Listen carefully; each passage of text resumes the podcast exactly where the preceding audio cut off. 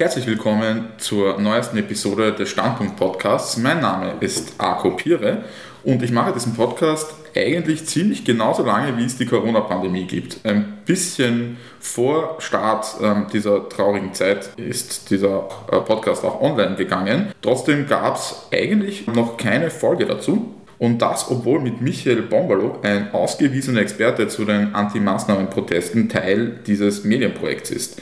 Ich glaube, dass jetzt, Ende Jänner 2022, kurz vor Einführung der Impfpflicht in Österreich, ein guter Zeitpunkt für ein Zwischenfazit ist. Herzlich willkommen, Michael. Vielleicht willst du uns zuerst einmal das Projekt Standpunkt vorstellen. Die Website geht ja mit 1.2. online. Und ja, sag mal was dazu. Mhm. Ja, also erstmal hallo, vielen Dank für die Einladung der den Stand Podcast, der ja großartig ist, den gibt es schon länger, der war so ein bisschen ein Pre-Runner die Homepage dazu, also ein, ein, neues fortschrittliches Nachrichtenportal, die hätte eigentlich schon wesentlich früher online gehen sollen. Also ich glaube vor einem Jahr oder eineinhalb Jahren war eigentlich so der erste Launchplan und dann ist einfach tatsächlich die Pandemie dazwischen gekommen und der gesamte Wahnsinn, der sich da ringsherum entwickelt hat, eigentlich vor allem mit meinen regelmäßigen Berichten von den Aufmärschen und all dem, was dann damit einhergegangen ist, dann natürlich auch an, an, an einerseits an medialer Aufmerksamkeit für meine Arbeit, andererseits dann aber auch die ganzen rechtlichen Geschichten ringsherum. Also ich habe etliche äh, Verfahren geführt, beziehungsweise geführt oder wegen Drohungen gegen mich. Hat das jetzt alles ein bisschen verschoben. Insofern sind wir eh dann schon voll gut im Thema drinnen. Und jetzt wird es endlich online gehen ähm, mit dem Ziel, dass sich da dann halt auch möglichst viele Leute beteiligen und wir aus ähm, verschiedenen Bundesländern möglichst viele, möglichst spannende Berichte, Reportagen, Recherchen bekommen.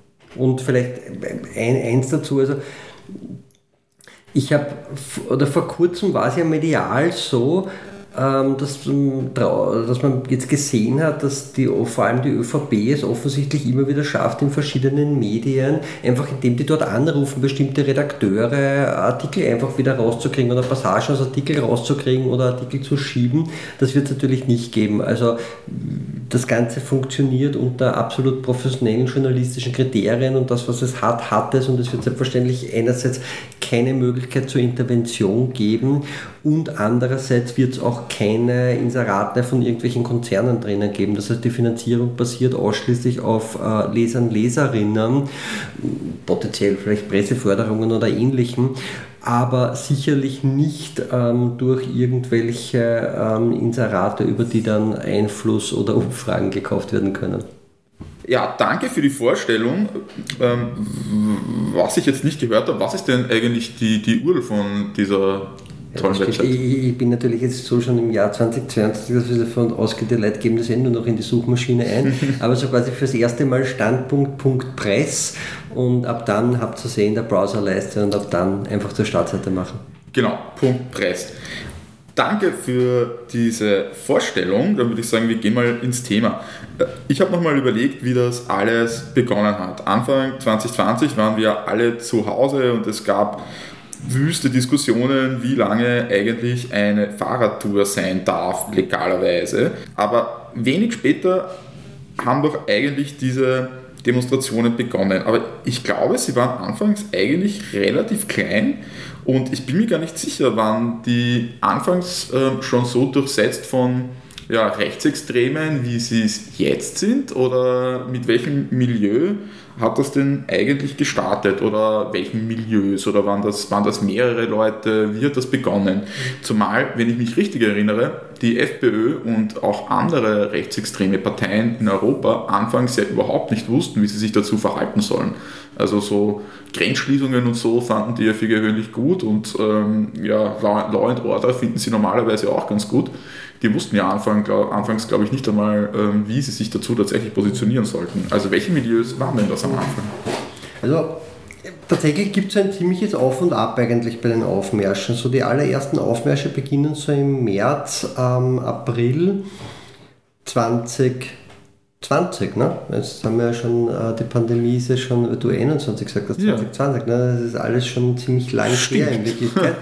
ähm, eigentlich ganz zu Beginn ist schon klar, welche Milieus da dahinter stecken. Also auf den allerersten Aufmärschen in Wien sind bereits Abordnungen der neofaschistischen Gruppe Identitäres und einschlägige Fußballhooligans. Aber die allerersten Aufmärsche werden tatsächlich noch nicht, da reden wir wirklich von den allerersten, werden tatsächlich noch nicht unmittelbar aus diesem Milieu herausgemacht, sondern eigentlich eher so aus dem Milieu heraus, das vielleicht äh, jetzt hinter dieser äh, neuen Partei MFG, also Menschenfreiheit, Grundrechte steckt aber sehr schnell ist eigentlich ganz, ganz klar, wer die Kräfte sind, die da führend sind. Also ich habe im Mai, glaube ich, 2020 einen Artikel geschrieben, der heißt, wer steckt hinter den angeblichen Corona-Rebellen, wo ich bereits zu dem Zeitpunkt ganz klar nachweise, dass das einfach ganz zentral extreme Rechte sind, die da ganz eine wichtige Rolle spielen.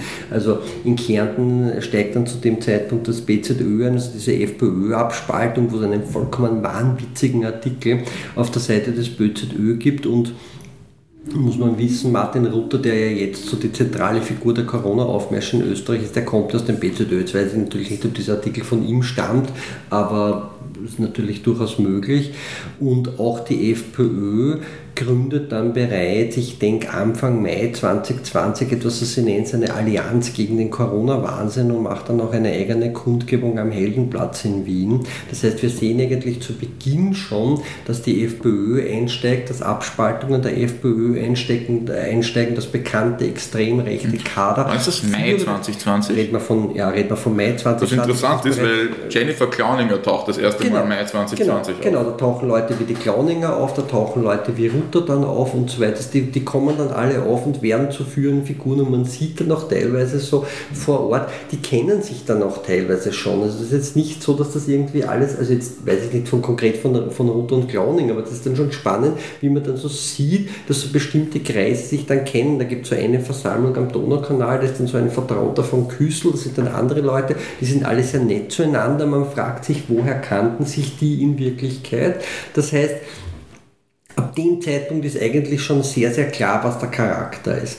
Dann beginnen die Aufmärsche, aber das sind eigentlich immer nur so ein paar hundert Leute vielleicht, sollen es vielleicht einmal über, über 1000 sein oder so. Und dann eigentlich so im Sommer 2020 geht das komplett zurück. Also da ist ja auch dann, also Black Lives Matter Proteste stehen im Hintergrund. Man glaubt vielleicht auch ein bisschen, man hat die Pandemie überwunden zu dem Zeitpunkt. Ähm, so ist alles wieder ein bisschen ruhiger, kann, kann mich erinnern, es wird gewarnt, aber im Herbst wird es wieder heftiger, man kann sich nicht vorstellen in Wirklichkeit. Und dann so im September beginnen auf einem ganz kleinen Niveau eigentlich wieder Protest, da kommt dann auch so ein Küssel mit seiner Gruppe ähm, dazu und die sind auf einem auch eher kleineren Niveau bis so Ende 2020 und dann Ende 2021 gehen die dann wirklich hoch. Also das sind das wirklich zum ersten Mal wirklich mehrere tausend Personen. Das sind so diese Aufmärsche, die dann auch teilweise vom Hauptbahnhof losgehen. Also da gibt es dann also ganz mehrere, die so beim Schweizer Garten, beim Hauptbahnhof, beim Belvedere sind. Und dann über den Sommer 2021 geht es dann wieder zurück, weil es halt auch weniger Maßnahmen im Sommer gibt, um dann wirklich so jetzt im Herbst 2021, das sind jetzt so diese Massenaufmärsche mit, mit mehreren 10.000, vor allem jetzt so November, Dezember, Jänner. Having said, das war jetzt so eine Beschreibung vor allem für Wien, ähm, immer mit dem, mit dem wichtigen Zusatz, die Aufmärsche in Wien sind medial am präsentesten. Warum? Weil auch alle bundesweiten Medien in Wien sind. Aber die Aufmärsche in anderen Landeshauptstädten und vor allem in kleineren Städten sind in Relation viel, viel, viel größer als die Aufmärsche in Wien. Ich habe mir das einmal ausgerechnet, wenn in ich glaube, im Vöcklerbruck 1500 Leute auf der Straße sind, dann wären es in Wien 250.000. Und das wird völlig unterschätzt, dass es diese Corona-Aufmärsche in, in kleinen und kleinsten Orten und Gemeinden gibt, das heißt, dass das wirklich durchsetzt hat. Und wenn man sich die einschlägigen Telegram-Gruppen anschaut, dass wiederum das überall dann auch durchsetzt ist von einschlägigen extrem rechten Inhalten. Das war jetzt ein bisschen länger, aber das war so ein ja, ja. Versuch, einen Überblick zu geben, wie sich das überhaupt alles entwickelt hat. Und du später können wir da vielleicht auch ja. drüber reden, wie sich es weiterentwickelt. Genau, ähm, du hast jetzt eh schon ein bist ein bisschen darauf eingegangen. Ähm, Entschuldige, wenn ich deine Fragen ja, schon, super. Also, also so, bom, bom, bom, ich, ich, wusste ja nicht, was du fragst. Ja, also, tatsächlich, ja, wir haben das jetzt nicht alles vorgescriptet oder so. Genau, weil wir sind ein seriöses Medium. Genau, voll ähm, gut. wie, wie, wir sind nicht gekauft. Ähm, wie würdest du denn diese Demos ähm, charakterisieren? Wie laufen die denn in der Regel ab, auch abseits der Bundeshauptstadt.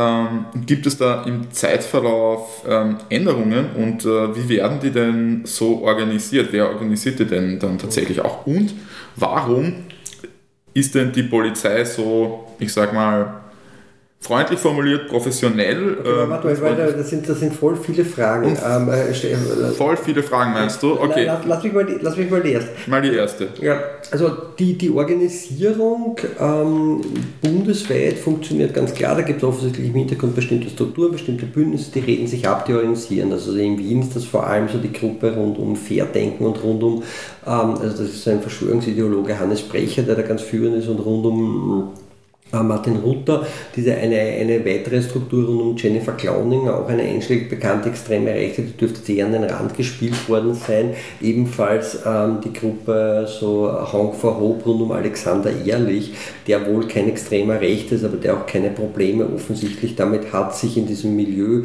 ähm, zu bewegen. Das ist der Busfahrer, gell? Das ist der Busfahrer, genau. Der hat halt mehr oder weniger eine, äh, dürfte wohl auch um relativ gutes Geld äh, die Tickets zu den Demonstrationen angeboten haben, die er dann halt wohl auch selber angemeldet hat. Das ist ein relativ spannendes Geschäftsmodell. Ähm, und dann haben wir einfach tatsächlich so im Hintergrund einfach FPÖ-Strukturen, äh, Strukturen der, der identitären, äh, neonazistische Strukturen, äh, verschiedene FPÖ-Abspaltungen. Es wird ja völlig unterschätzt, wie viele FPÖ-Abspaltungen es so auf regionaler Ebene gibt, die dann immer auch eine Rolle spielen. Aber jetzt an einem Beispiel die, die regelmäßigen monatlichen Märsche in der burgenländischen Landeshauptstadt Eisenstadt werden direkt von der Küsselgruppe organisiert, von der sogenannten Corona-Querfront, das ist eine Frontorganisation äh, von, von Alten Donau, also der Gruppe rund um Küssel. Und ansonsten können wir uns das so vorstellen, es gibt mittlerweile Hunderte, viele hundert äh, Telegram-Gruppen, die aber eben nicht nur online funktionieren, sondern da gibt es ganz, ganz viele eben Offline-Treffen auch. Also gibt es für verschiedenste Gruppen, die am Anfang war doch ein bisschen ein Wildwuchs und ich glaube, da haben dann auch verschiedene Gruppen versucht, so jeweils quasi bundesweite Telegram-Strukturen aufzubauen. Mittlerweile ist relativ viel so durchzentralisiert von den, von den Strukturen rund um Router und da kann man dann halt auch lesen, keine Ahnung, ähm, die Gruppe für, ich weiß es nicht, der 1060, 1070, 1080, treffen wir uns doch bitte bei dem und dem Park einmal in der Woche und diskutieren oder so. Das heißt, das wird dann auch offline und so werden, wird dann natürlich auch organisiert. Dann haben sich halt regional ähm, äh, äh, verschiedene Strukturen aufgebaut und entwickelt, die dann halt jeweils einfach aufbauen. Aber viel ist natürlich sehr stark vernetzt und viel ist jetzt auch noch nicht ganz klar ausgebaut. Und da sind auch nicht nur extreme Rechte dabei, aber die spielen eine wichtige Rolle und die sind überall absolut akzeptiert. Hm, hm. Ich meine, in Wien sind diese Demonstrationen ja zum Teil ein bisschen ruppig, Genau, wie ist denn das in den Bundesländern? Sind die da auch so ruppig? Also mit ruppig meine ich, dass durchaus auch relativ gewaltaffine Milieus teilnehmen und Aktionen setzen, die halt durchaus auch körperlich sind.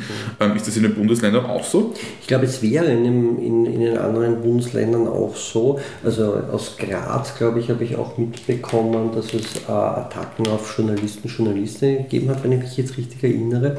Nur das, was in Wien eigentlich die, die, die Ruppigkeit auslöst, sind eigentlich immer zwei Dinge. Das eine ist, ähm, dass Journalisten und Journalistinnen, vor allem jetzt sagen wir, äh, Journalistinnen, die die Szene kennen und verstehen, attackiert werden. Und das ist einfach außerhalb von Wien teilweise einfach nicht gegeben. Also es gibt einfach kaum Personen, die tatsächlich von diesen Aufmärschen sachkundig berichten können.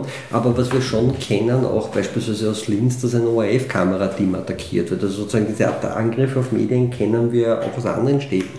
Und dann haben wir aber Situationen, weiß es nicht, ähm, ich weiß aus Steyr, das sind dann halt da vorne genauso ähm, äh, einschlägig bekannte Hooligans, die die Spitze bilden, aber die haben jetzt niemanden angreifen können, blöd gesagt. Ähm, und der zweite Grund äh, für Angriffe sind Auseinandersetzungen mit der Polizei, wenn es Verhaftungen gibt.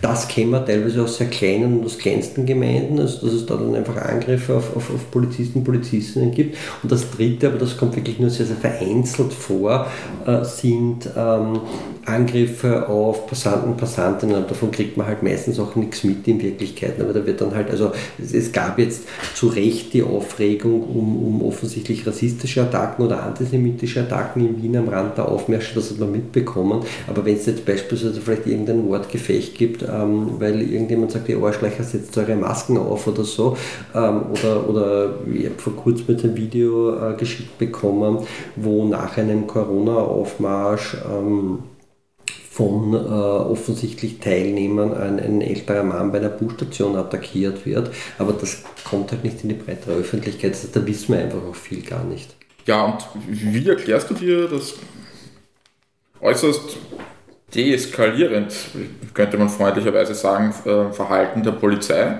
Weil ich meine, also ich kann mich erinnern, wie ich am 1. Mai 2021 bei ähm, einer Demonstration Demonstration kann man es nicht mal mehr nennen, der Linken, also eine Mai-Demonstration beim Votivpark vorbeigefahren bin, auf dem Weg von der Arbeit nach Hause und wenig später gehört habe, dass die brutalst geräumt worden ist und ich konnte es mir nicht vorstellen und ziemlich viele Leute, die dort waren, haben sich auch gedacht, so, hm, was ist da bitte passiert, weil da war einfach nichts los. Und während die Polizei da offenbar wirklich extrem gewalttätig reagiert hat, scheinen ihnen diese Leute relativ wurscht zu sein, beziehungsweise haben sie da eine sehr deeskalierende Strategie.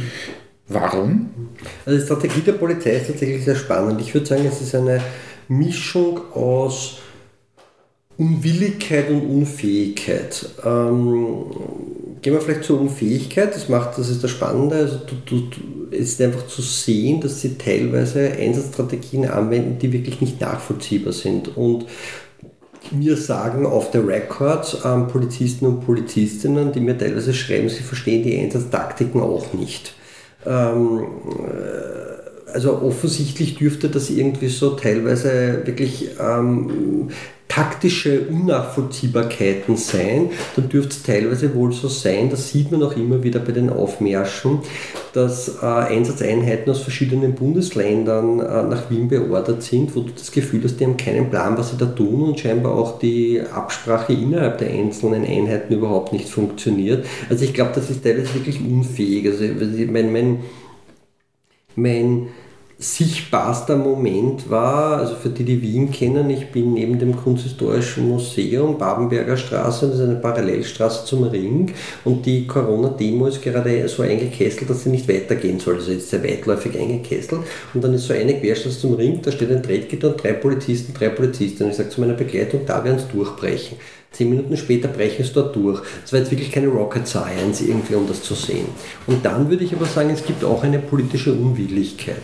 Ähm, das Innenministerium ist jetzt mit dieser ganz kurzen Kickelunterbrechung seit dem Jahr 2000 durchgehend von der ÖVP dominiert. Und jetzt blöd gesagt, wenn da diese Leute auf der Straße sind, die auch in Wien vor allem aus ländlichen Räumen angereist kommen, das sind unter Anführungszeichen ihre Leute da marschieren. Und wenn das jetzt nicht unmittelbar ihre Wähler und Wählerinnen sind, dann sind das halt dann die, die, die Geschwister, die Freund, äh, die, die, die Verwandten, äh, die Eltern, die Kinder ihrer Wählerinnen und Wähler. Und da gehen die einfach anders vor. Und das ist ja nicht so, dass da jetzt in, in Wien ganz anders vorgegangen würde als in Innsbruck oder in Salzburg oder in Graz. Ein relativ durchgehendes Verhalten. Und das zeigt eigentlich, eigentlich, dass es da generelle Verhaltensmaßregeln gibt, die für alle Bundesländer und für alle Corona-Aufmärsche gleich sind. Jetzt bin ich prinzipiell ein absoluter Freund eines deeskalativen Polizeiverhaltens und ich glaube auch, dass das Versammlungsgesetz durchaus breit und, und liberal ausgelegt werden sollte.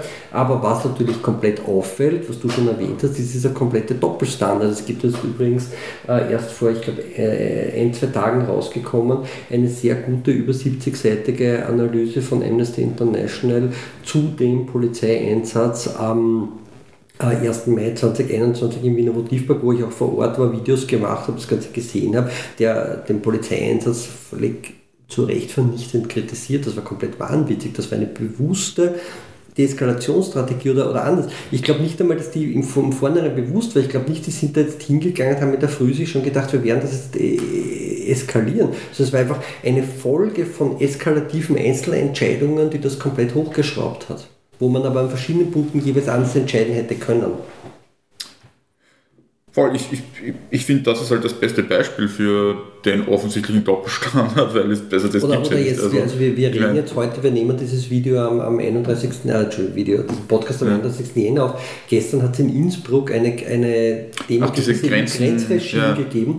Die ist das letzte Jahr schon von der Polizei wüstest angegriffen worden mit Pfefferspray. Das ist als rechtswidrig nachher erkannt worden. Da hat es etliche Maßnahmen gegeben von dem Verwaltungsgericht äh, Innsbruck. Es gibt auch auf meiner Seite auf bungalow.net, also noch auf ganz meiner eigenen Seite, gibt es auch einen wunderbaren Artikel aus Innsbruck ähm, von, von äh, der Melina Mittelnöckler dazu, äh, die darüber geschrieben und auch vom Prozess berichtet hat. Und was passiert? Gestern die Polizei fährt schon wieder mit zwei Wasserwerfern auf, die offensichtlich extra nach Wien kommen. die ja extra nach Wien gegangen. Ja, ja, und ich, ich, also ich mag jetzt niemandem Unrecht tun, aber ich glaube, ich habe entweder noch nie oder ein einziges Mal bei den Corona-Protesten, bis es diese Wasserwerfer geschickt ist, Eisroll führen, aber, aber nach Innsbruck muss man schicken. Ja, tja, merkwürdig, merkwürdig. Es ist ja auch so, morgen geht ja nicht nur die Website standpunkt.press online, es tritt auch die Impfpflicht in Kraft. Unter anderem ist das einer der Gründe, warum ich mir gedacht habe, dass jetzt tatsächlich der Zeitpunkt für ein gutes Zwischenfazit ist. So, genau. Was würdest du sagen, wie werden sich denn die Corona-Proteste jetzt im Rahmen dieser Impfpflicht kurz- bis mittelfristig entwickeln und ja, die Bewegung, die sozusagen die sie antreibt? Also vielleicht vorweg, was tatsächlich spannend ist und muss ich ehrlich sagen, für mich unerwartet und eigentlich auch für alle anderen Beobachter, Beobachterinnen der Szene, würde ich sagen, ist, dass die Dynamik der Aufmärsche in Wien im Jänner jetzt eher zurückgegangen. Also wir hatten im Dezember am Höhepunkt laut Polizeizählung, die ich für relativ plausibel halte, also die Polizeizählungen insgesamt jetzt bei den Corona-Aufmärschen 44.000. Ähm, wir hatten dann vor ähm, Mitte, Mitte Jänner 27.000 laut Polizeizählung und jetzt beim letzten Corona-Aufmarsch am äh, 29. Jänner äh, um die 10.000. Es ist auch wirklich vor Ort sichtbar, wie viel weniger das geworden ist. Und man sieht, dass die sammeln sich immer am Heldenplatz und man sieht einfach, wie viel weniger das geworden sind. Wir konnten jetzt beim Heldenplatz, also ich um ein Schutzteam, weil ich kann nicht ohne Schutz gehen, zum ersten Mal wieder reingehen, durchgehen. Man konnte relativ nah zur, zur, ähm, zur Nationalbibliothek, für die, die das Areal kennen. Also es war deutlich sichtbar, wie viel weniger sind. Muss ich sagen, ist, ist überraschend, ist unerwartet. Äh, Ich habe den Eindruck, dass äh, so die größten Aufmärsche vielleicht so in dieser Hoffnung waren, die Impfpflicht noch zu verhindern und jetzt, wo irgendwie klar war, einerseits die Impfpflicht kommt und die Geschichte ist gegessen, dass das äh, die, die Leute runterfährt und ähm, möglicherweise auch, dass eigentlich auch ein bisschen sich abzeichnet, dass es so eine Impfpflicht leid wird, die irgendwie am Ende des Tages ein bisschen wurscht ist. In der Praxis, weil die Polizei kann das halt kontrollieren, aber muss es nicht kontrollieren, ob es diese generelle Impfpflicht mit tatsächlich Strafen für alle, die sich nicht impfen lassen, wirklich geben wird, ob das abgeglichen wird mit dem Impfregister. Ich glaube, da ist sehr viel unklar und ich glaube, da weiß die Regierung selber sehr viel noch nicht. Aber wir hatten jetzt beispielsweise wieder in Graz einen sehr großen Aufmarsch und wir haben halt diese Verstetigung in Wirklichkeit von ganz vielen Aufmärschen, die ähm, teilweise wöchentlich einfach in kleinen äh, Orten stattfinden. Und wir haben jetzt auch in Wien mehrmals wöchentlich kleinere Mobilisierungen. Da rede ich jetzt von ein paar Dutzend oder ein paar hundert Personen. Aber es passiert halt laufend was. Und was ich mir schon vorstellen könnte, ist, dass wenn äh, Briefe an alle ausgeschickt werden, also wenn die Regierung mit der Impfpflicht tatsächlich ernst machen sollte, das gibt noch einmal einen massiven Boost. Sollte Strafen äh, dann tatsächlich auch geben, kann man sich so richtig vorstellen, da werden so die Strafbescheide ähm, werden dann irgendwie verbrannt in öffentlichen Zeremonien, dann kann es potenziell Exekutionen geben, wenn, wenn Personen sich weigern, die Strafe zu zahlen, dann äh, Aufmärsche, wo dann halt irgendwie der Exekutor kommt und so weiter. Also da kann man sich relativ viel vorstellen und ich kann mir auch vorstellen, also vor allem wenn die Impfpflicht eben ähm, klarer durchgesetzt werden sollte, dass sich das Ganze noch einmal terroristisch weiterentwickelt, also dass beispielsweise Impfzentren angezündet werden, was es im kleinen Ausmaß offenbar schon gegeben hat. Da gibt es Berichte aus verschiedenen Bundesländern. Welche Rolle spielt denn eigentlich die FPÖ im Vergleich zu anderen organisierten Kräften, die es ähm, da gibt? Zwischenzeitlich hatte ich zumindest ein bisschen den Eindruck, dass es sich da ja eigentlich beinahe um FPÖ-Veranstaltungen handelt. Also das zumindest waren ja auch ganz offiziell. genau, es gab ja auch, ich glaube in St. Pölten, glaube ich, hat das ja einfach direkt die SPÖ, in, äh, FPÖ angemeldet, in, oder? In Wien ja auch. Das in Wien eine auch, große okay. Geschichte bei der Jesuitenwiese war explizit von der FPÖ angemeldet. War sogar explizit von der FPÖ vor, angemeldet. warte, Okay. Im Dezember gab es auch eine Geschichte, die offiziell von der FPÖ war. Äh, welche Rolle spielt denn die im Vergleich zu anderen organisierten Kräften?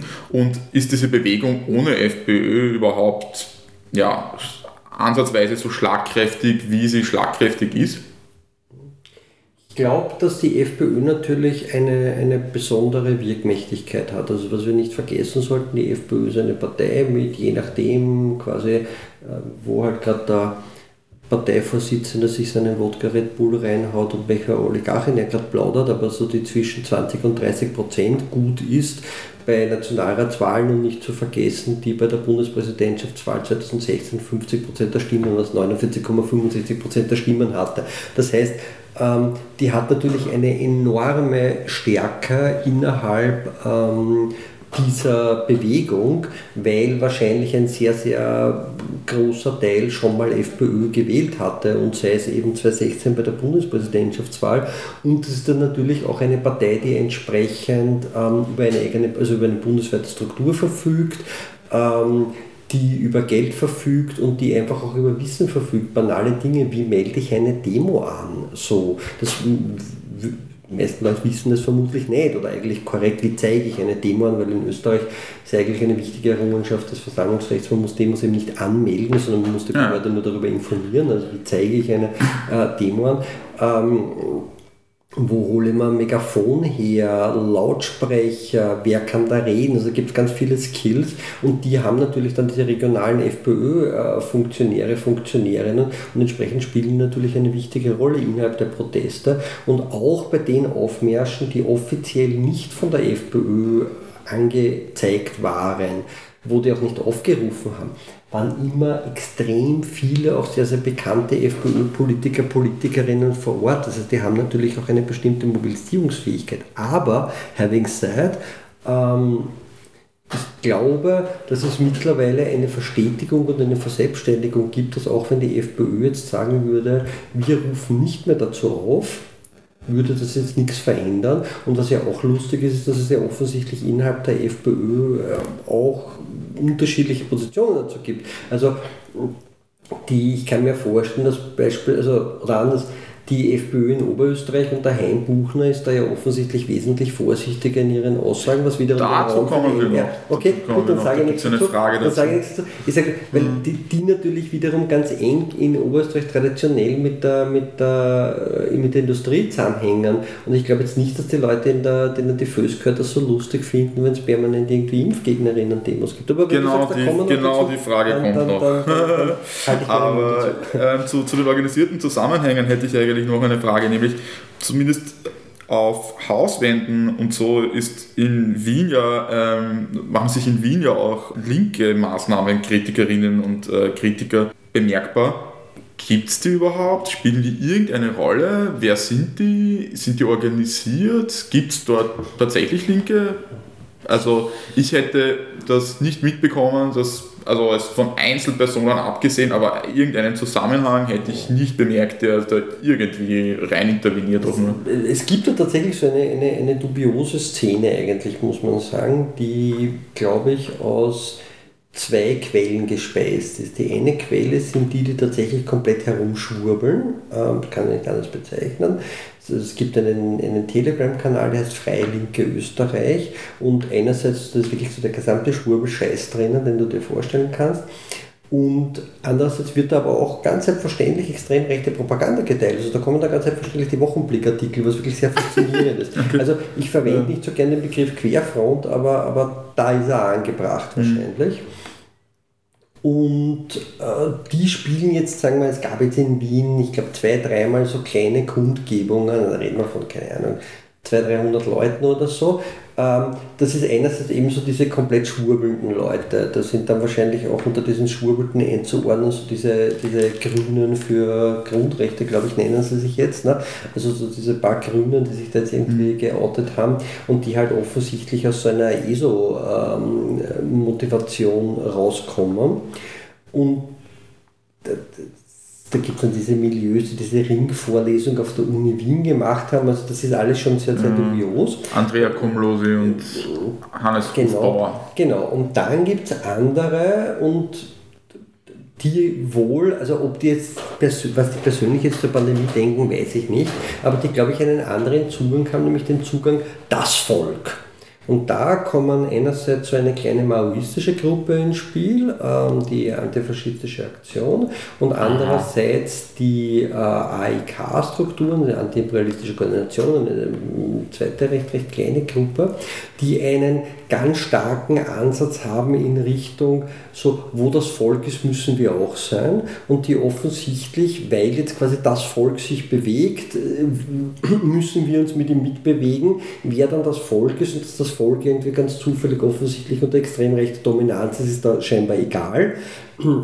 Und das führt dann in der Praxis dazu, dass nach dem letzten Corona-Aufmarsch am 29. Jänner in Wien Teile dieser linken, unter Anführungszeichen, Kundgebung dann auch auf dem großen Aufmarsch am Ring äh, mitmarschieren, ähm, was natürlich völlig wahnsinnige Bilder gibt. Also dieser Aufmarsch wird organisiert von einschlägig bekannten extremen Rechten.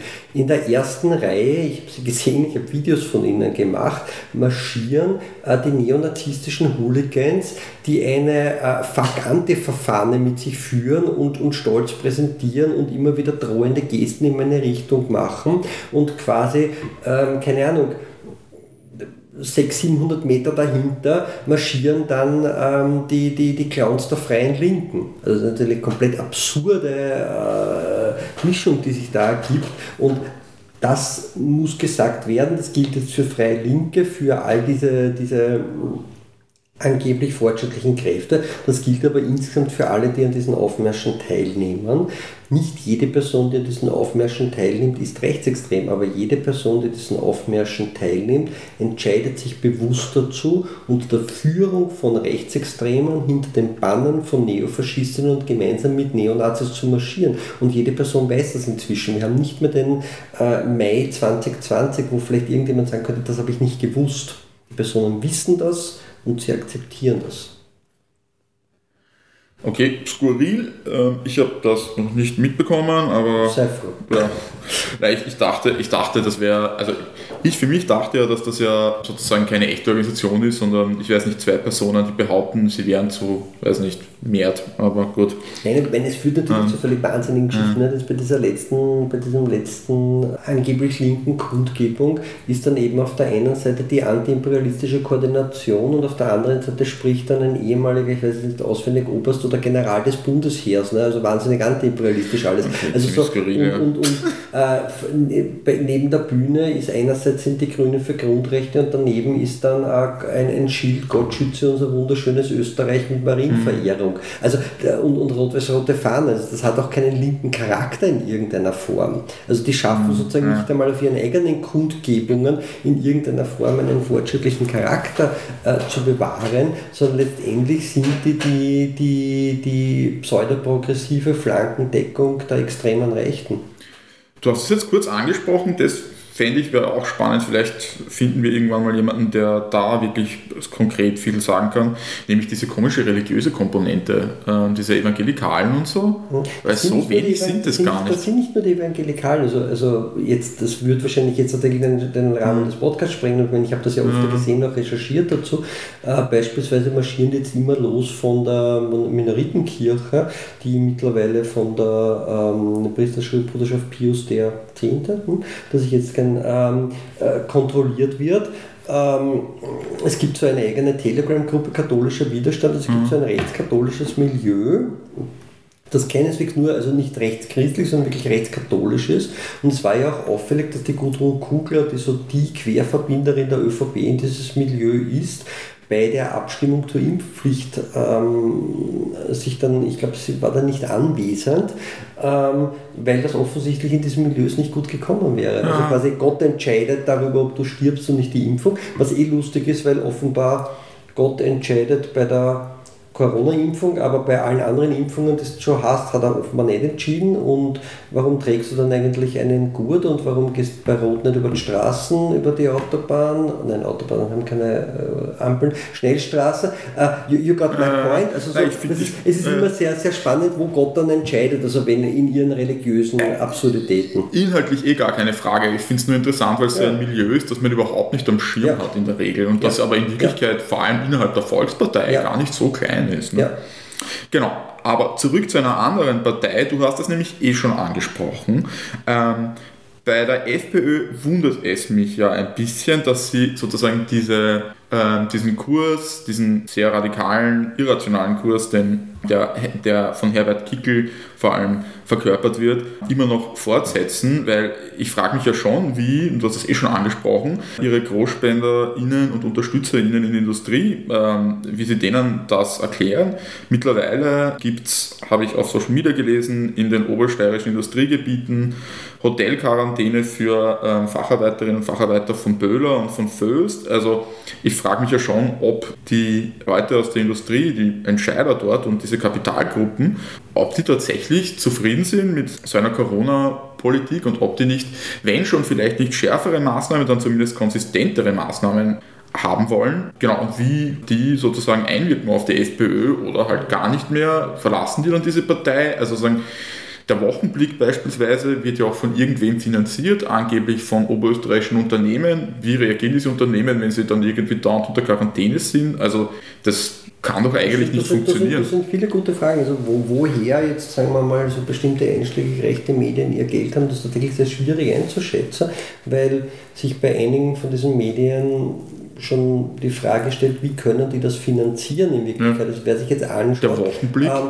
ja, ich würde es vielleicht also noch mindestens ebenso spannend finde ich auf 1 TV. Ja. Das ist die Plattform von Stefan Magnet, einem ehemaligen Neonazi-Kader des Bundes Freier Jugend. Ähm, die haben ein Fernsehstudio aufgebaut, die haben innerhalb kürzester Zeit über 100.000 Abonnentinnen auf Telegram. Die fahren jetzt in Wien und in Oberösterreich mit einem eigenen Bus herum, der gebrandet ist. Diese ganzen blauen Schilder, nein zum Impfzwang und die Aufgaben sind von denen, das kostet alles scheiß viel Geld in Wirklichkeit. In, interessant ist, bei manchen dieser Medien oder wäre bei manchen dieser Medien sich einmal anzuschauen, ob da potenziell russisches Geld fließt, was immer wieder in, in eine These, die aufgestellt wird, aber für die es jetzt keine Belege gibt, aber es gibt zumindest bestimmte qualifizierte Vermutungen in diese Richtung. So. Ähm, aber es fällt auf jeden Fall auf, dass da einfach sehr, sehr viel Geld da ist und nicht so ganz klar ist oft, woher das kommt.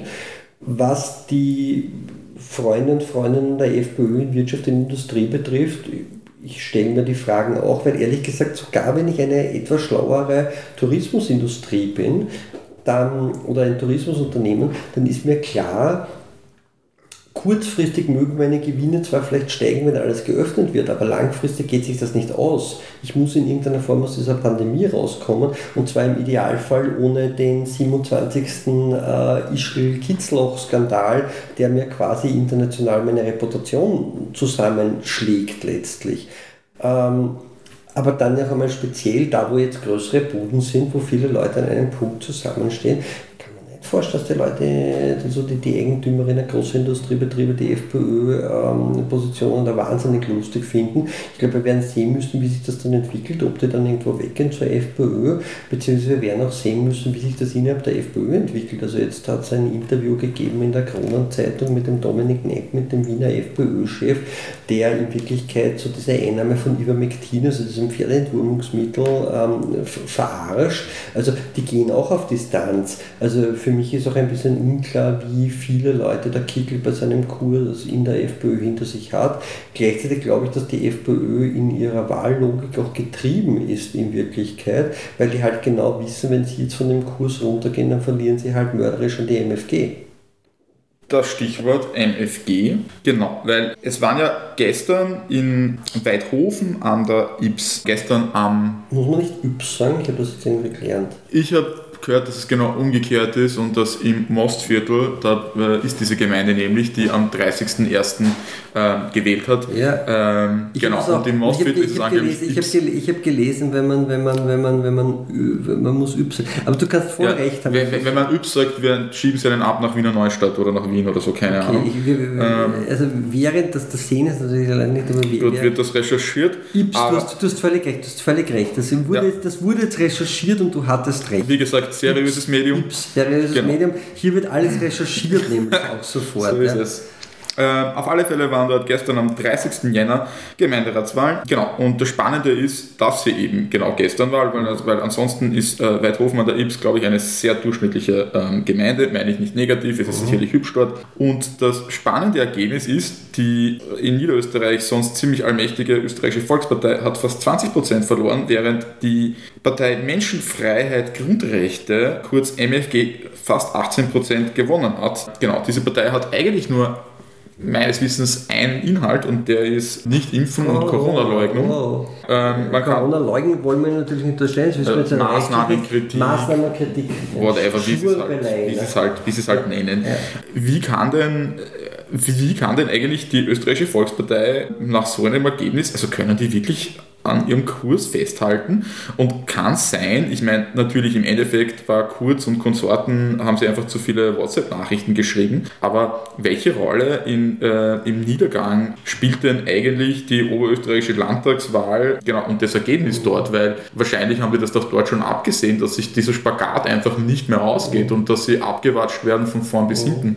Ich glaube, dass das Wahlergebnis in Oberösterreich, wo die MFG eingezogen ist in, ja, den, in, den, in den Landtag. Und, Entschuldigung, kann ich kurz mal, und die, ja. die, Volkspartei nämlich eigentlich nicht gut abgeschnitten hat. Die hat ja. sich eigentlich gedacht, dass sie so einen kurzartigen Riesenerfolg feiern und das ist überhaupt nicht passiert. Ich, ich bin mir tatsächlich nicht sicher, äh, also Weidhofen hat, glaube ich, schlag mich tot um die 10.000 Einwohnerinnen oder so. Ähm, ich bin mir tatsächlich nicht sicher, wie sehr das ein Gradmesser ist. Auf der einen Seite ist es das offensichtlich so. Also, und, und, und, und Fun Fact, ähm, soweit ich jetzt die Zahlen im Kopf habe, hab, sind die 17% für die MFG genau die Zahl derer, die in Österreich noch impfbar und ungeimpft sind. Also, hm. ähm, insofern sagt es natürlich was aus. Andererseits habe ich mir jetzt irgendwie angeschaut, dass es in also ich wusste nicht, dass die Frage kommt, aber ich habe gestern dazu nachgelesen. Äh, in Weidhofen hat sich der langjährige, offensichtlich Top-Kader der FPÖ abgespalten ähm, mit einer eigenen Liste, die pro Impfungen ist und dann gab es quasi die Rest-FPÖ, die Anti-Impfungen war. Dann gab es irgendwie noch so scheinbar einen Typen, der ein bisschen clownesk auftritt, so ein bisschen so auf die Partei, aber wohl, soweit ich es verstanden habe, eher progressive Inhalte vertritt, der relativ gut abgeschnitten hat. Dafür haben die Grünen dann wieder sehr schlecht abgeschnitten. Äh, ich glaube, KB hat keine Kandidatur gegeben. Ähm, das ist, das ist immer sehr schwierig bei so kleinen Orten, weil das kann dann halt irgendwie sein, jetzt blöd gesagt, dass die regionale Person von der MFG ähm, die örtliche Biokreislerin ist, die jeder kennt so ungefähr. Das müsste man sich dann schon noch einmal konkreter anschauen. Wer sind da die handelnden Personen? Warum sind die da so spezifisch gut vernetzt? Und ist das wirklich umlegbar? Aber natürlich ist das ein Eindruck, der, der entsteht und natürlich zeigt das eine bestimmte Stärke. Die MFG ist halt tatsächlich eine, eine, eine relativ lustige Partei, weil also die haben ein die haben schon ein breiteres Programm, das so irgendwo oszilliert zwischen, weiß es nicht, ÖVP, NEOS, grüne SPÖ, würde ich sagen. Also jetzt irgendwo nicht, nicht, nicht wahnsinnig progressiv, nicht wahnsinnig reaktionär. Steht jetzt irgendwie, also das letzte Mal, wie ich auf der Seite mir das Programm durchgelesen habe, steht zum Beispiel nichts Geschissenes zur Migration drinnen oder so. Ähm, sie haben offenbar einen, einen kurzen internen Skandal gehabt, weil sie für Schwangerschaftsabbruch sich eingesetzt haben. Das ist wohl auf dem Dach, äh, auf dem, auf dem ähm, Mist vom, oder Mist ist nicht was Positives, vom Herrn Fiala gewachsen, der eigentlich so ein Pro-Choice-Arzt war und jetzt hier stellvertretender Bundesparteivorsitzender ist, also der eigentlich gute Kontakte früher in die Linke rein hatte. Auf der anderen Seite hat man dann halt irgendwie Personen innerhalb der Partei, die rauf runter extrem rechte Inhalte teilen. Ähm, Letztendlich ist es aber natürlich in der Außenwahrnehmung ist es eine Single-Issue-Partei, die jetzt einfach einmal äh, rauskommen und offensichtlich relativ viel kanalisieren, was auch lustig ist, weil die, die FPÖ das halt dann offenbar nicht so gut schafft, dann trotz alledem das zu kanalisieren, weil sie nicht so Single-Issue ist, die sich aber halt postpandemisch zerlegen wird.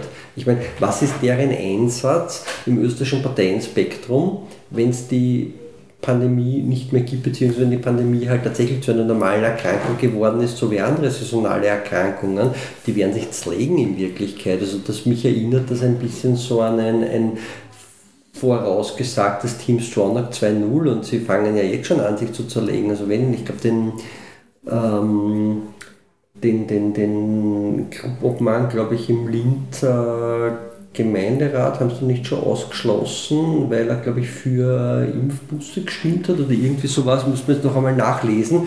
Aber äh, ich sehe das nicht und da werden wir natürlich auch noch sehen müssen, es klingt jetzt wahnsinnig zynisch, aber äh, wie viele von denen in welcher Verfassung die Pandemie überstehen werden. Okay, das ist ein bisschen sehr, ja, ja, in Wirklichkeit kann es eh gut sein. Meine, ja, äh, wobei, Sie hatten ja schon das Thema, ne, das eine ganz kurz, glaube ich, nach der, nach der Landtagswahl in Oberösterreich war es doch schon so, dass eine von ihren Personen erkrankt ist. Ne? Ähm, also Ernsthaft also, oder was? Also müssten wir jetzt doch einmal nachlesen, ich habe es nicht im Kopf, aber Jedenfalls ist, ähm, das ist, klingt jetzt zynisch, aber das ist halt so, ne? weil letztendlich die Pandemie wird jetzt durchraschen durch diejenigen, die nicht geimpft sind.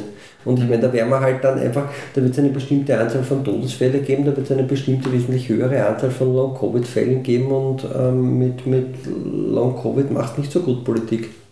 Ja, aber andererseits, ich weiß nicht, also ist nicht auch bei der neuen germanischen Medizin, ich meine, jedes Mal, wenn es nicht funktioniert hat, hat die Person halt Pech gehabt, schlechtes Karma. Nein, nein, das ist, das also, ist, das ist, das, nein, nein, das ist eh alles so. Ich meine nur, äh, inwiefern das auch ganz persönlich auf ihre Kaderrückwirkungen haben wird. Ja, ja, aber dann, also, dann wird halt ein Drittel, weiß ich nicht, ein Drittel oder so wird es halt vielleicht arg erwischen und zwei ja, Drittel werden sagen, die hatten nein, nein, nein, das, das, Schlechtes das, gemacht. Das meine ich gar nicht. Ich habe jetzt gar nicht gemeint in die Richtung, dass es jetzt ja. quasi politisch was verändert, sondern mhm. ich meine halt irgendwie, wenn du eine bestimmte beschränkte Anzahl von Kadern hast und so, ein bestimmter Anteil mhm. davon, aber das war jetzt so ein Sidestep. Also das wird, sozusagen, ja. das wird nichts verändern am, am, Ergebnis der MFG, sondern die Frage wird für mich tatsächlich einfach sein, was passiert postpandemisch mit denen. Ne?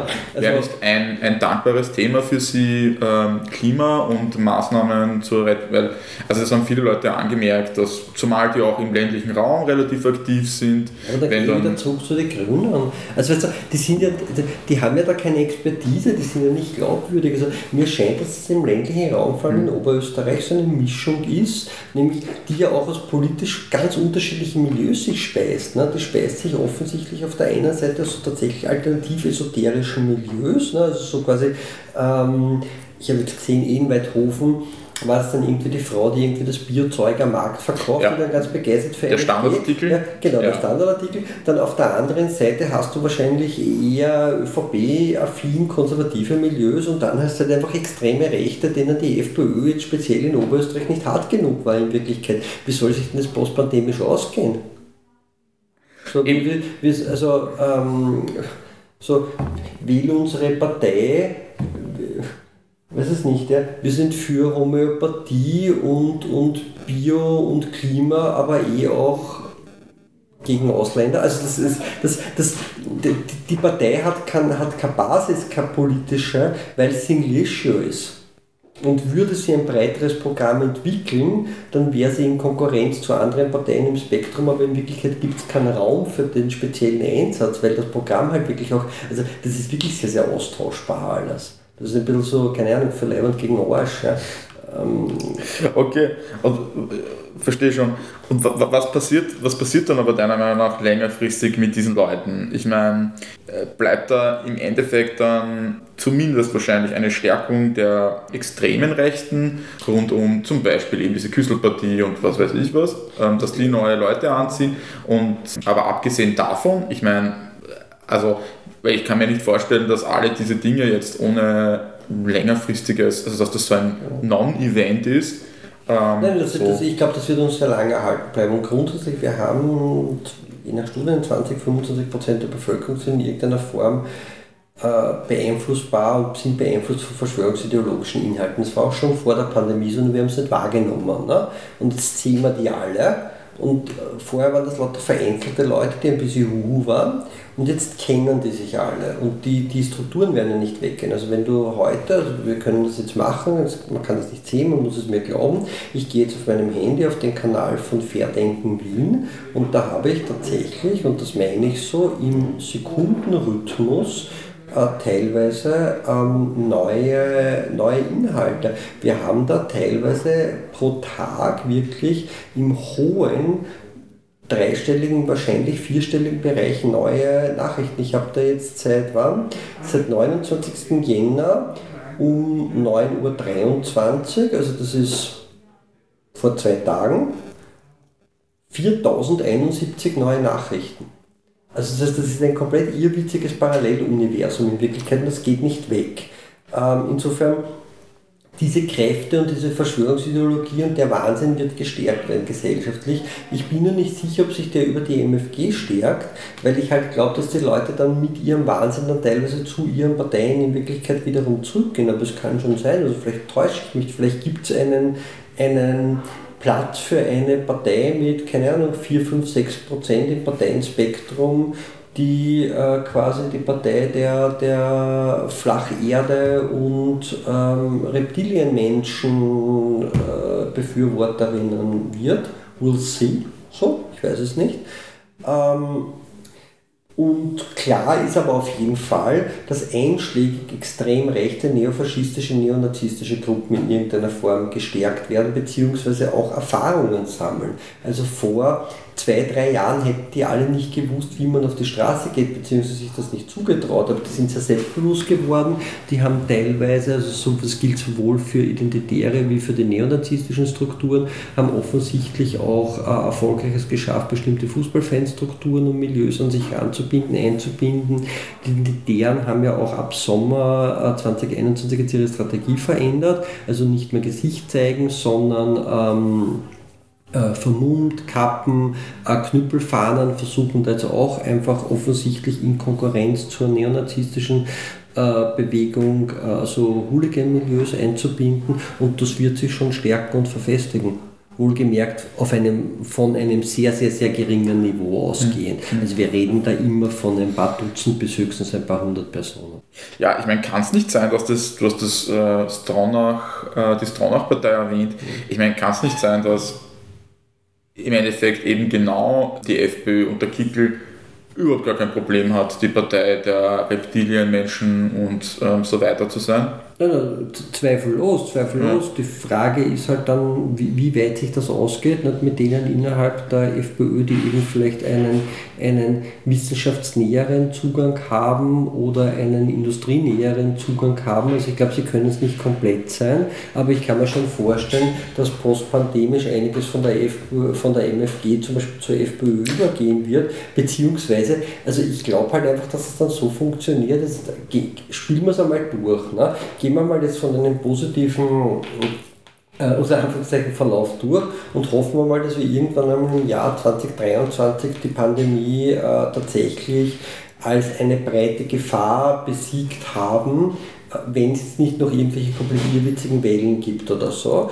Ähm, die nächsten Landtagswahlen in Oberösterreich sind dann was in viereinhalb Jahren Wer soll denn dann noch die MFG wählen? Was wir aber natürlich, und das sollten wir auch nicht unterschätzen, was wir natürlich im Kopf behalten sollten, das könnte nicht die letzte globale Pandemie gewesen sein. Es gibt einen sehr schlauen US-amerikanischen Wissenschaftler, den Robert Wallace, ich habe über den ähm, relativ lang äh, geschrieben, auch auf Moment.at, ähm, der schon sehr, sehr lang vorausgesagt hat, mit guten Argumenten, die was zu tun haben mit, mit kapitalistischer Entwicklung, mit äh, Entwicklung des ähm, des, des, Klimawandels, äh, der Agrokultur und anderen Elementen, dass es voraussichtlich in Südchina eine Pandemie geben wird, von dort ausbrechend global. Und die ersten Artikel von dem zu Beginn der Pandemie lesen sich völlig zynisch. Also, ja, ich habe es euch eh gesagt die ganze Zeit, was soll ich jetzt tun so? Und also die Frage ist, ist das die letzte Pandemie? Wenn es nicht die letzte globale Pandemie ist, die uns trifft, und vieles deutet darauf hin, kann man sich anschauen, auch bei der Zunahme von Pandemien seit dem Jahr 2000 circa. Also Vogelgrippe, Schweinegrippe, SARS und so weiter, ähm, dann haben natürlich solche Parteien vielleicht ein durchgehendes Geschäft. Also quasi dann kann man sich ja gegen die nächste globale Pandemie wieder nicht impfen lassen und wieder protestieren. Ähm, ich frage mich halt nur deshalb, also genau, ähm, spielen wir es mal durch, weil ich meine, ich halte es ja auch für möglich, dass selbst wenn es keine Pandemie ist, wäre es denn nicht trotzdem möglich, die irrationalen Ängste dieser Menschen einfach auf irgendwas anderes umzulenken? Kann sein. Weil ich meine, dann gibt es möglicherweise andere Verluste, Stichwort Klima, die nehmen mir mein Auto weg. Klima-Lockdown ist, glaube ich, ähm, sogar irgendwie schon erfunden worden ja, von der Rechten. Die FPÖ besser. Eben, das kann die FPÖ besser. Also ich kann mir gut vorstellen, dass, äh, ich, sag, ich, also ich meine, da sind in ein paar Jahren wieder BFFs, also die Industrie und die, und die FPÖ, weil hey, solange sie irgendwie Angst davor machen, ist uns das, das kann, Wie gesagt, das kann eh sein. Deshalb glaube ich, aber das ist ja genau mein Punkt. Ne? Ich glaube, dass die, dass die MFG langfristig keine Zukunft hat, was langfristig mhm. ein Geschäftsmodell haben. Aber mhm. we'll see. Ja. Prognosen mhm. sind schwierig, wenn sie die Zukunft betreffen, aber in der Tendenz würde ich sagen, es gibt eigentlich keinen Platz für sie im Parteienspektrum. Mhm.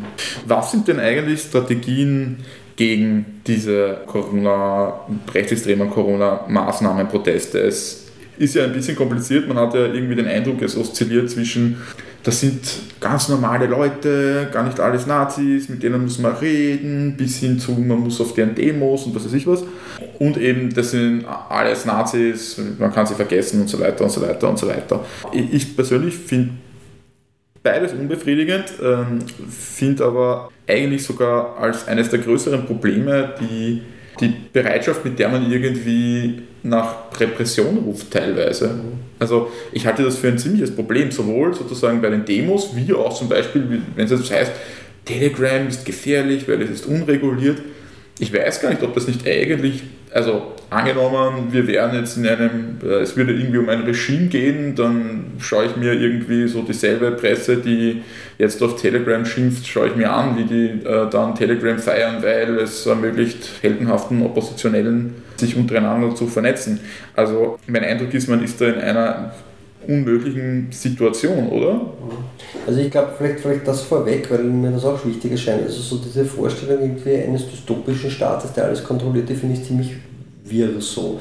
Ähm, und gerade konkret Telegram, ein, ein, sehr lieber Freund von mir, ein, ein iranischer Linksoppositioneller, der in Wien im Exil lebt, der erzählt, dass Telegram eine ganz, ganz, ganz zentrale im Iran spielt, damit sich dort die Opposition in irgendeiner Form vernetzen kann, damit dort offene Diskussionen stattfinden kann. Jetzt finde ich Telegram per se, nämlich vor allem wenn ich mir die Eigentümerstruktur anschaue, jetzt kein, kein sympathisches Medium, genauso wie ich aber jetzt die Eigentümerstruktur von Google oder Facebook äh, oder anderen Medien jetzt nicht wahnsinnig sympathisch finde. Das sind halt alles irgendwo ähm, große einzelne Kapitalistinnen, Kapitalgruppen, die halt einfach Profit machen wollen in Wirklichkeit und halt irgendwie teilweise ein sehr dreckiges Geschäft haben.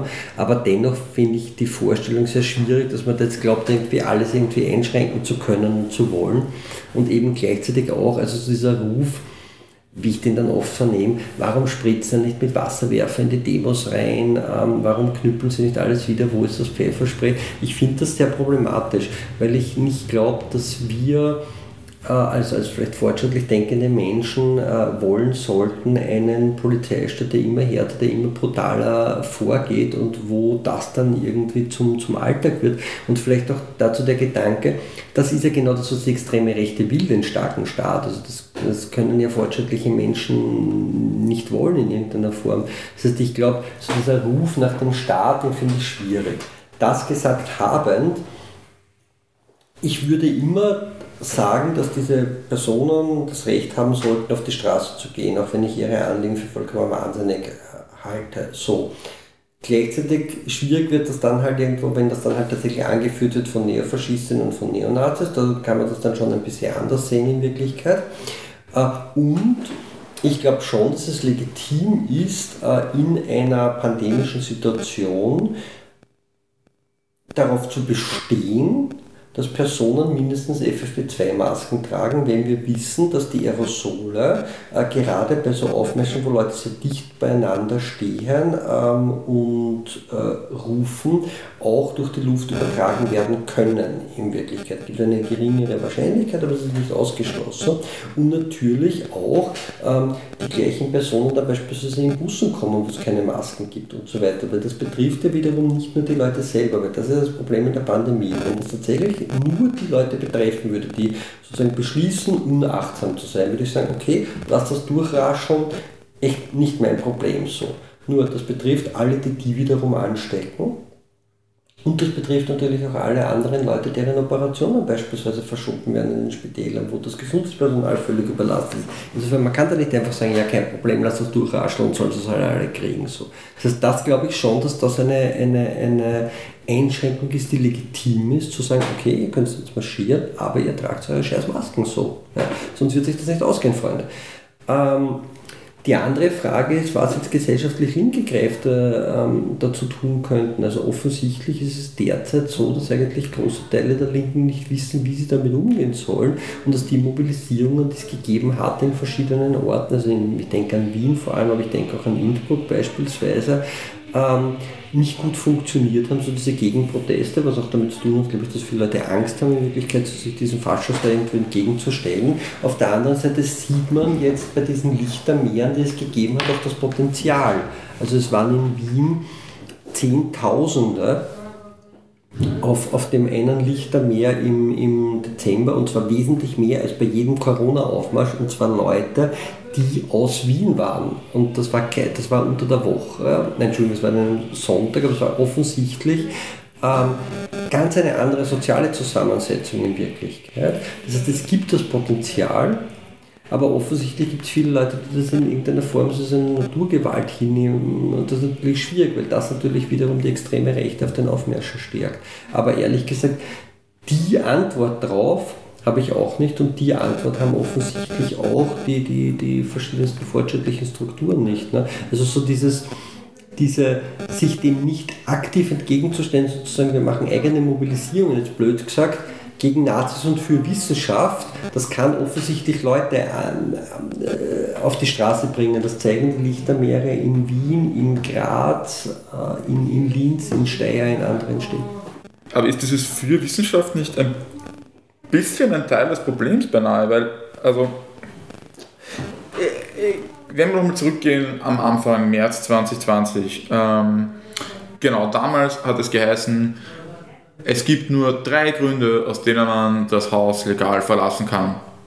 Außer man hat dem Kogler zugehört, weil dann gab es nämlich vier Gründe. Ähm, in der Folge gab es, ich habe es eh schon am Anfang, glaube ich, kurz erwähnt, gab es ja auf äh, Facebook skurrile Diskussionen, wo über hunderte Kommentare darüber debattiert wurde, wie lang legalerweise eine Fahrradtour sein darf.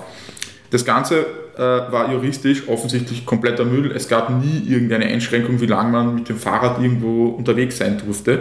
Äh, trotzdem haben es alle möglichen Leute geglaubt und ähm, sagen die, der gesellschaftliche Teilbereich und der Teilbereich, der dann auch eigentlich in fortschrittlichen Institutionen und fortschrittlichen Organisationen und linken Organisationen sein sollte, ähm, der uns das sagen sollte, nämlich ja, äh, Wissenschaftlerinnen, Juri, äh, Juristinnen und Juristen, war irgendwie extrem still. Das hat einen Monat gebraucht, mindestens, bevor irgendwie größer bekannt geworden ist, dass ja, die Regierung da einfach irgendwas behauptet hat, ohne dass aus der Wissenschaft äh, gekommen wäre, so hey, nein, das ist eigentlich Unsinn. Entschuldigung, aber das hat ja nichts mit Wissenschaft zu tun, sondern in Wirklichkeit, was die, also sorry, wenn ich unterbreche. Wieso ist das nicht Wissenschaft? Naja, weil, also ich glaube, es gibt zwei Ebenen. Die eine Ebene ist also grundsätzlich Wissenschaft kann sich irren. Das ist ja glücklicherweise das Wesen jeder Wissenschaft und das ist, weil es ein lebenslanges Lernen ist. Da hat sie ja einfach nur die Pappen ja, gehalten, ja, das hat sich nicht geirrt. Aber, nein, aber das hat nichts mit Wissenschaft, sondern mit, mit, mit, mit Juristerei zu tun. Weil in Wirklichkeit was passiert ist, ist, die Regierung hat einen Gesetzes, also hat im, im März 2020 hat, hat ein Gesetz zum Lockdown äh, verabschiedet und im Gesetz ist zu jedem Zeitpunkt drinnen gestanden in Wirklichkeit, du kannst dich zum Spazierengehen, kannst du rausgehen im Wesentlichen.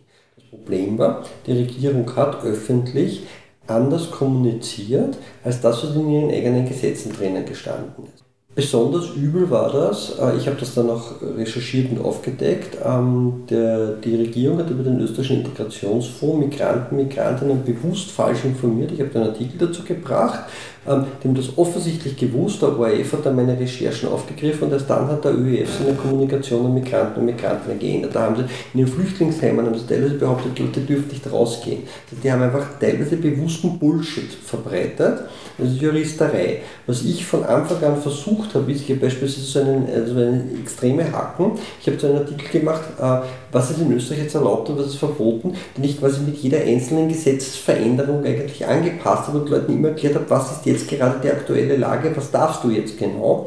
Und es hat es nicht gegeben. Das war total faszinierend. Also der Artikel ist auch extrem oft zugegriffen worden, weil die Leute einfach verzweifelt versucht haben, eine Erklärung, was darf jetzt überhaupt. Und wäre ich jetzt eine linke Organisation, dann glaube ich, wäre das die Aufgabe dieser linken Organisation gewesen, zu dem Zeitpunkt Leuten zu erklären, okay, wir sind jetzt in einem Lockdown, wir haben eine Pandemie, dürfen wir jetzt auch nicht vergessen, zu dem Zeitpunkt noch extrem unsicher in Wirklichkeit, nämlich auch so in Richtung, wie ist das jetzt mit Schmierinfektionen und so weiter. Es war ja sinnvoll, extrem vorsichtig zu sein, aber diese Doppelkommunikation der Regierung, wo eigentlich das, was in ihren eigenen Gesetzen drinnen gestanden ist, dann anders äh, kommuniziert wird in der Öffentlichkeit, das aufzugreifen, zu sagen, okay Leute, das ist jetzt der Stand der Dinge, das wäre natürlich sehr vernünftig gewesen. Ich würde nur sagen, es hat nichts mit Wissenschaft zu tun, sondern hat das zu tun damit, ähm, dass ich die, die sozusagen, dass ich was ja absurd ist, äh, die Gesetze, die die Regierung schreibt, in der Öffentlichkeit bekannt macht, weil die Regierung in der Öffentlichkeit offensichtlich etwas anderes sagt, als sie in ihre eigenen Gesetze schreibt. Naja, aber die Disziplin nennt sich doch schon Rechtswissenschaft. Ja, eh. Ich habe jetzt nur gemeint, für mich wäre jetzt Wissenschaft eher gewesen in die Richtung, ähm, wir glauben nicht an Zuckerkugeln, äh, die sich Homöopathie nennen, äh, sondern wir verstehen, äh, dass, dass, dass, Impfungen eine schlaue Idee sind klar, und, und klar. nicht quasi der gesunde Körper keinen Corona kriegt oder so ein aber Bullshit. Das habe ich jetzt gemeint. Schon, natürlich, aber ich, ich glaube schon, dass, dass es da ein bisschen eine Verbindung gibt. Also sozusagen, wenn sagen, die Rechtswissenschaft ähm, da einen Monat lang zumindest medienwirksam kaum was von sich gibt, naja, ich, ich habe das aber anders wahrgenommen. Ich habe das Gefühl gehabt, dass gerade so äh, rechtswissenschaftliche Diskurse schon relativ klar eigentlich äh, auch, auch debattiert worden ist. Ich glaube nur, dass es in einer breiten Öffentlichkeit einfach nicht gut angekommen ist in Wirklichkeit und das ja auch teilweise, und da sehe ich halt eine, eine verstärkere Verantwortung, dass dann teilweise auch einfach Medien wirklich kompletten Bullshit geschrieben haben. Also du hast einfach gemerkt, da haben Leute äh, offensichtlich die Pressekonferenzverlautbarungen der Regierung ähm, angehört und haben das abgeschrieben und haben sich aber niemals die Mühe gemacht, den Quelltext in der Corona-Maßnahmenverordnung in der jeweiligen mhm. nachzulesen, wo sie drauf gekommen wären, dass es einfach Schwachsinn ist, was sie da schreiben. Schlimmer noch fand ich eigentlich diese ähm, explizite Angstpropaganda, wo dann in Artikeln die Rede davon war, dass Covid-19 muss man sich eher vorstellen wie einen Krebs, der streut. Wo ich mir gedacht habe, so, bist du gescheit? ich glaube halt, glaub halt, dass das, ich glaube halt, dass es schwierig ist tatsächlich. Also bei, bei manchen Dingen wie eben bei diesen wirklich gezielt falschen Informationen äh, ich glaube, da braucht man nicht drüber reden, das war einfach eine Sauerei. Bei anderen Sachen tue ich mir, glaube ich, ein bisschen schwer, das im Nachhinein äh, so zu bewerten, weil wir wirklich vieles noch nicht wussten. Also ich war, glaube ich, einer der ersten Menschen in Österreich, der das zweifelhafte Vergnügen hatte, in Quarantäne zu sein. Und zwar nur deshalb, weil ich relativ kurz vor den ersten Ausbruch in Österreich, äh, in, in, Österreich in, in, in Oberitalien, in Bologna war.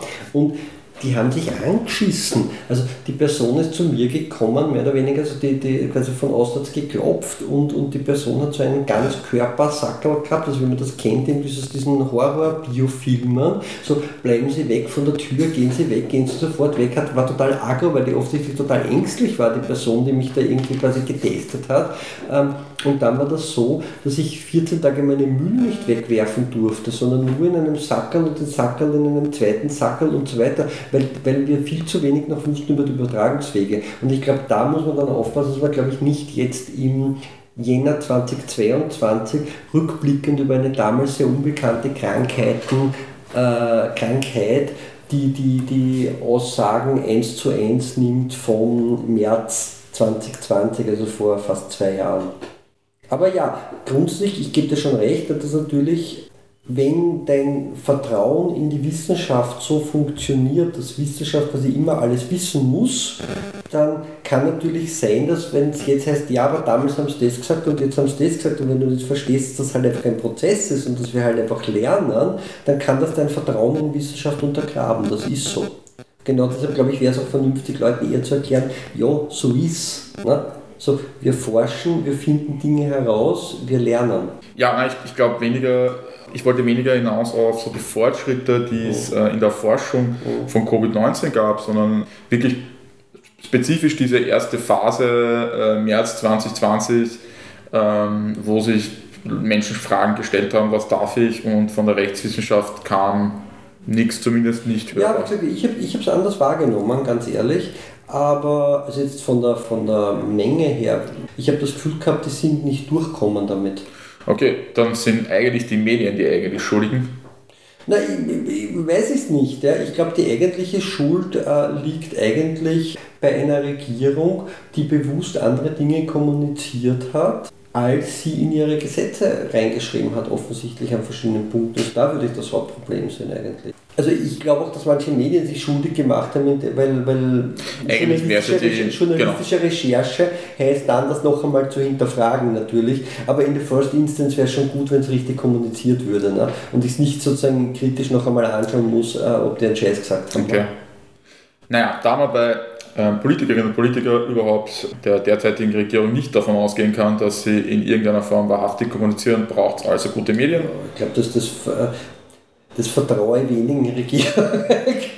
ich würde auch eigentlich fast sagen, dass die Regierung davor und davor und äh, auch danach wahrscheinlich nicht so viel besser wird und da braucht es gute Medien, zum Beispiel uns. Wir sind nämlich seriös und prüfen das auch nach. Ähm, deshalb sagen wir heute auch oft, wir wissen es nicht und glauben es und wir schauen nach und wir haben weit Hofmann der Ips. Genau, wir haben sogar extra für dich äh, recherchiert. Genau, es ist Weithofen an der Ips. Dann bedanke ich mich bei euch beim Zuhören für bei dieser ersten Episode des Standpunkt Podcasts im Jahr 2022 zusammen mit Michael Bombolo. Wenn es euch gefallen hat, dann hinterlasst uns doch bitte eine gute Bewertung oder schreibt uns, wenn es euch ganz gut gefallen hat, vielleicht sogar eine schöne Rezension. Wir wünschen euch wie immer alles Liebe. Ciao. Ciao, ciao.